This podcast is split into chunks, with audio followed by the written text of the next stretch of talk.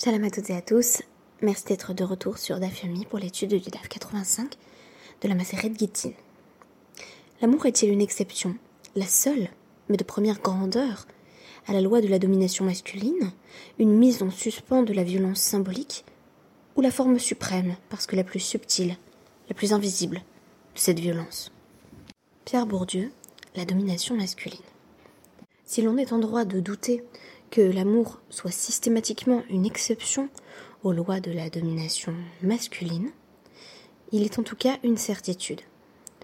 Le divorce n'en est pas une. Bien au contraire, le divorce, dont il est question tout au long du traité Guitine, est l'un des lieux par excellence où le mari peut exercer une forme de contrôle sur sa femme contrôle dont nous avons étudié les tenants et les aboutissants, tout en soulignant que les sages ont voulu, comme dans le cas des vœux, des Nédarim, encadrer et limiter la portée. En d'autres termes, la structure même du divorce est inégalitaire, puisque le divorce, qui est en fait une répudiation, a lieu à l'initiative du mari. De même, la Torah a donné aux époux le pouvoir limité, certes, d'annuler les vœux formulés par leurs épouses, mais les sages vont restreindre le cadre dans lequel les maris vont pouvoir exercer ce pouvoir. Dans l'ouvrage de Pierre Bourdieu, la domination masculine peut être définie comme un habitus qui donne aux hommes et aux femmes un rôle prédéterminé. Ici, tout comme dans le cadre du mariage d'ailleurs, le rôle de l'homme est actif, celui de la femme est passif. On a donc nécessité pour l'homme de prendre l'initiative d'un divorce, même si en réalité cette suggestion peut tout à fait venir de l'épouse, il peut y avoir une dispute au préalable qui fasse que l'épouse elle-même exprime la vérité du divorcé, qu'importe, du point de vue légal, le document va être rédigé à la demande du mari et transmis à l'épouse. Ce serait manquer d'honnêteté intellectuelle que de ne pas signaler que les sages ont toutefois voulu limiter les effets de cette domination masculine.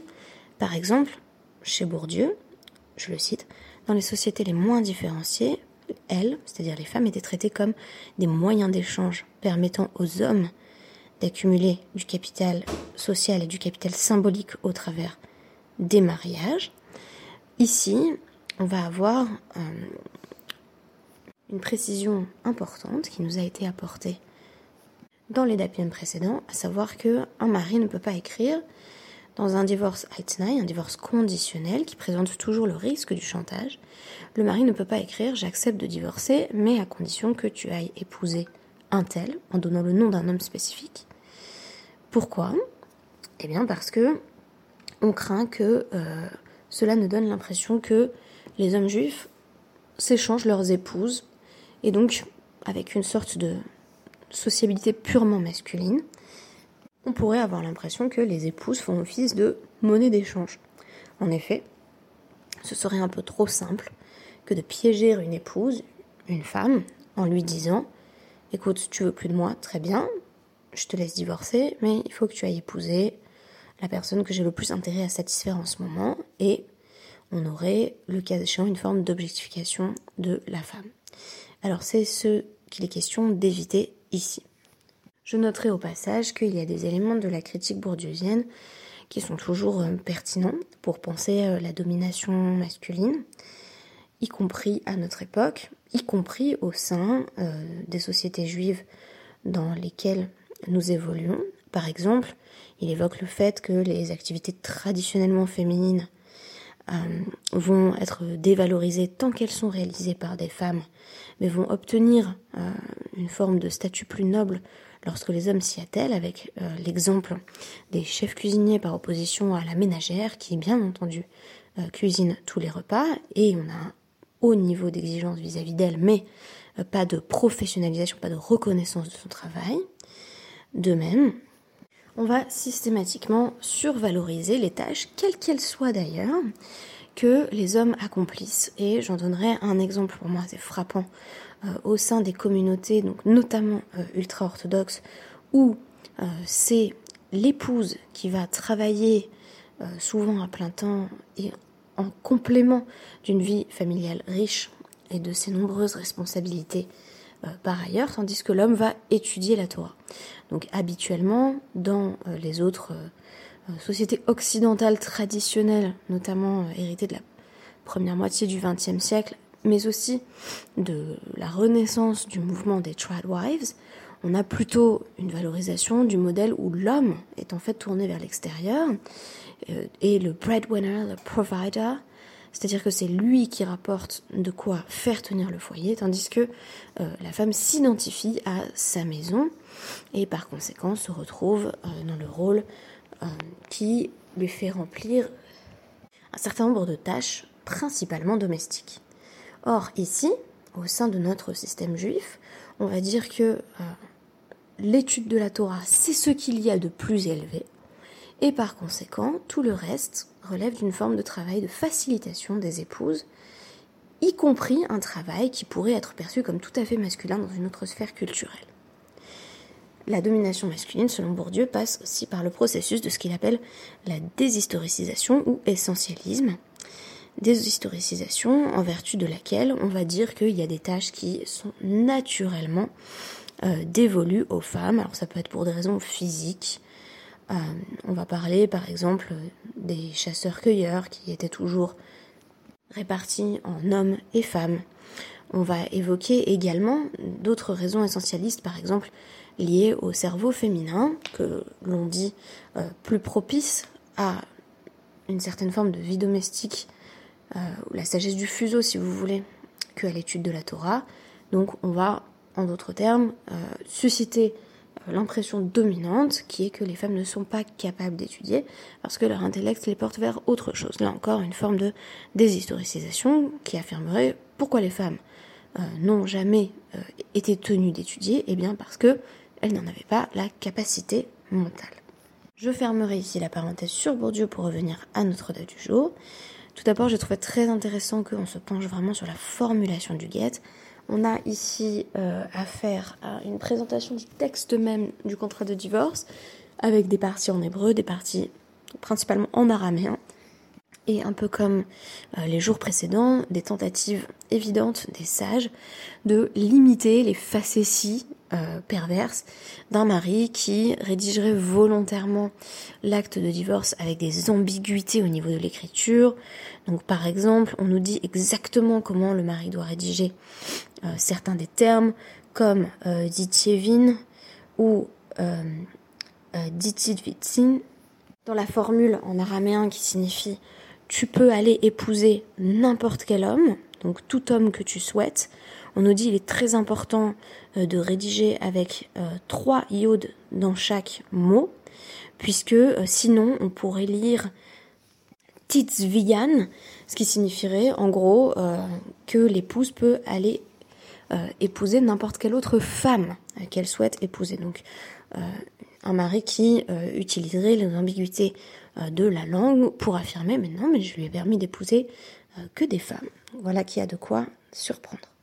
De même le terme ourdou qui signifie à présent je divorce de toi doit être écrit avec un long vave pour que l'on n'ait pas du tout l'impression qu'il y a écrit ou khedi, c'est-à-dire je te renvoie sans rien. Dernier exemple, l'expression lehit nasva doit être écrite avec des lettres resserrées sans séparer le aleph du yod. Sinon, on pourrait lire la yitna seva, ce qui signifie elle ne se remariera point, ce qui pourrait être interprété bien entendu comme une condition qui serait susceptible d'ailleurs d'invalider l'acte de divorce. Dans lequel le mari écrirait Je n'autorise pas ma femme à se remarier. Donc, on va proposer d'écrire finalement Lehit Nasva avec un He à la place du Yod pour que on ne puisse pas interpréter cela comme une négation. Alors, ce qui m'a aussi intéressé à travers notre DAF, c'est la distinction que euh, la Mishnah va tenter d'établir, qui va développer bien entendu dans la Gemara, entre euh, la forme du get, qui est un get, donc un acte de divorce, en général quand on parle de get c'est l'acte de divorce, et un type particulier de get, parce que get c'est juste un contrat, le get shechor, l'acte d'émancipation.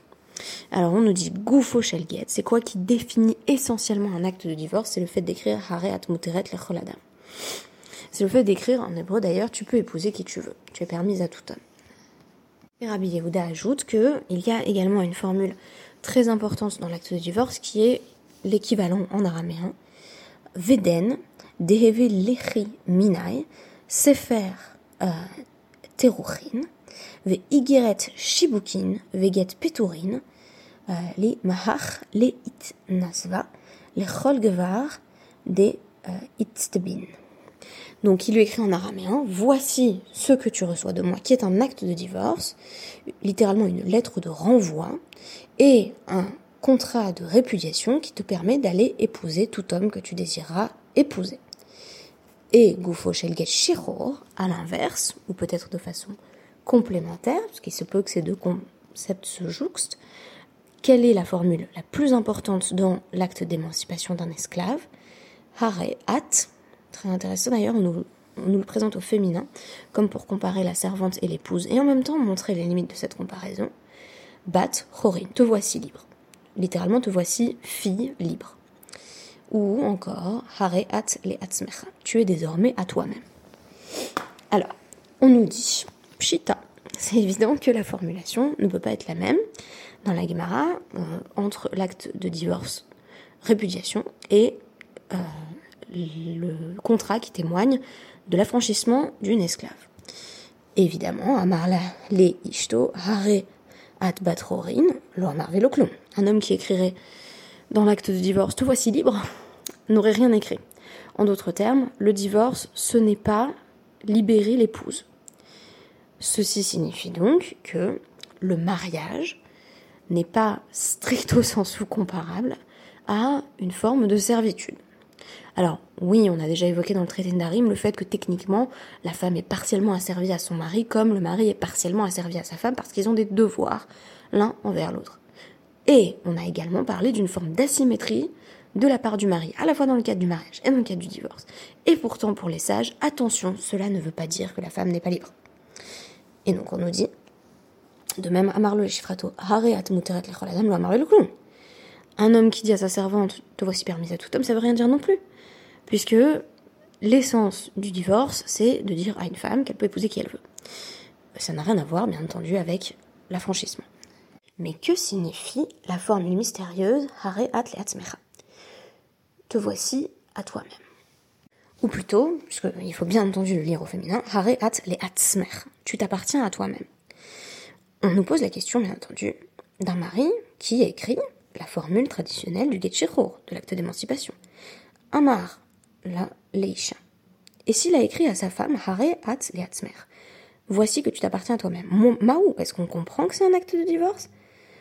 Les euh, gemare kamarla ou les mlacha kamarla? Est-ce qu'il est en train de lui dire, tu es entièrement les, les, à toi-même, c'est-à-dire tu peux épouser qui tu veux, tu es libre, puisqu'il y a effectivement une forme de libération tout de même à travers le divorce, ou est-ce qu'il est simplement en train de dire, t'as plus besoin de travailler pour moi? Euh, or, ça, si c'est la deuxième option, euh, il s'agit bien entendu d'un acte d'émancipation et pas d'un divorce. Dans le divorce, la notion de travail, la notion de responsabilité n'est pas présente. On pourrait dire, par exemple, ben voilà, euh, maintenant qu'on a divorcé, te voici libéré de tes obligations, tu n'as plus besoin de de faire, la popote et moi j'ai plus besoin de rapporter à manger. Euh, mais ce n'est pas sur cela qu'il s'agit de mettre l'accent, mais plutôt sur la liberté, on va dire sentimentale et sexuelle, d'une femme qui peut épouser qui elle veut. La Gemara va également insister par la suite sur un élément qui nous semble euh, peut-être évident, mais il me semble que il est important de le rappeler. On nous dit, alors, quand on dit à l'esclave tu es à toi-même, qu'est-ce que ça veut dire? Que canet gouffé, que la servante acquiert son propre corps. Ça veut dire quoi? Elle récupère les droits sur son corps. Donc son corps ne lui appartenait pas vraiment. C'est d'ailleurs ce qu'on définit comme l'esclavage. Euh, donc, s'il s'agit ici d'une émancipation, c'est qu'avant, le serviteur ou la servante n'était pas vraiment maître de leur propre corps. À l'inverse, Isha de l'eau canée bouffée. Pour une femme, donc pour l'épouse, le mari n'a jamais acquis son corps. Très intéressant puisque on a en effet, notamment au début du traité Kiddushin, on a un langage du kinyan, de l'acquisition, qui est employé pour désigner le mariage. Alors, qu'est-ce que le mari acquiert? En tout cas, pas le corps de la femme, en tout cas, pas sa liberté. Ce que le mari acquiert, c'est un droit à l'exclusivité. En d'autres termes, une femme, tant qu'elle est avec son mari, est met coup d'échette au sens où elle est séparée. Elle est séparée du commerce des autres hommes. J'entends commerce, bien entendu, au sens sexuel ici. Une femme qui est mariée ne peut pas avoir de relation sexuelle avec quelqu'un d'autre. Mais attention, cela ne signifie pas que le mari dispose de son corps comme bon lui semble, bien entendu. Et c'est vrai que c'est une limitation de liberté au sens où la femme ne fait pas ce qu'elle veut tant qu'elle est avec cet homme, tant qu'elle a accepté euh, de n'être qu'auprès de cet homme-là, de ne connaître que lui. Mais en même temps, on nous dit attention, elle ne perd pas sa liberté, elle n'est pas euh, soumise et elle ne perd pas le contrôle de son propre corps. On a étudié au contraire, il y a quelques jours, une souga sur le fait que c'est très, intéressant parce que la, femme va rejoindre un reshoot de son mari. Donc elle rentre dans le domaine qui appartient à son mari. En général, euh, la maison elle-même va appartenir au mari, euh, la plupart des biens, euh, avec des exceptions bien sûr, un héritage avec lequel elle, aurait contracté mariage. Bon, qu'importe, on nous disait, en fait, le reshoot de la femme, c'est son corps. Ça veut dire quoi? Précisément ce qui lui appartient, précisément ce qui n'est pas acquis par le mari, c'est le corps de l'épouse. Donc le mari peut acquérir un droit à l'exclusivité, mais pas acquérir un droit sur le corps de sa femme lui-même. Pour moi, cette Mishnah et le débat qui s'ensuit dans la Gemara ont un seul but nous dire nous avons bien conscience qu'en parlant de guette pour les deux, pour la répudiation et pour l'émancipation, on donne à penser que euh, il y a une forme de remise en liberté, si vous voulez. Ah, ça fait penser ici à la liberté conditionnelle, puisqu'on a beaucoup parlé du divorce alternate, qui fait que on, va penser spontanément, bah c'est pareil pour une servante d'être libre et pour une femme d'être divorcée. C'est d'ailleurs spontanément ce qui nous vient à l'esprit quand on lit euh, et on va en parler dans le traité Kiddushin, qu'une femme peut réintégrer son propre reshoot, son domaine euh, à elle, euh, y compris ses objets, ce qui lui appartient, en divorçant. Donc le divorce, ce serait la panacée. Ici, on essaie de nuancer le propos en nous disant non, puisque la femme n'a pas perdu sa liberté en se mariant. Elle a renoncé à un élément de ce qu'on pourrait appeler la liberté, choix de partenaire sexuel, mais elle a continué à s'appartenir à elle-même. Et par conséquent, on ne peut pas vraiment dire qu'elle est comparable à l'esclave, et il faut mettre un terme euh, à cette assimilation d'un cas avec l'autre à partir du fait que euh, l'épouse, bien que le mari ait souvent euh, la main finalement sur ce qui se déroule, on parlait de cette initiative nécessaire du mari en matière de guette, bien que le mari semble avoir plus de pouvoir, bien que il semble avoir des formes d'asymétrie euh, qui sont plutôt euh, endiguées que éradiquées par les sages, une femme reste libre et maîtresse de son propre corps. Ou alors, si on voulait être plus féministe et plus critique, on dirait une femme n'est au moins jamais autant asservie qu'une esclave. Eh bien, merci beaucoup pour cette étude sur un thème assez difficile et à demain.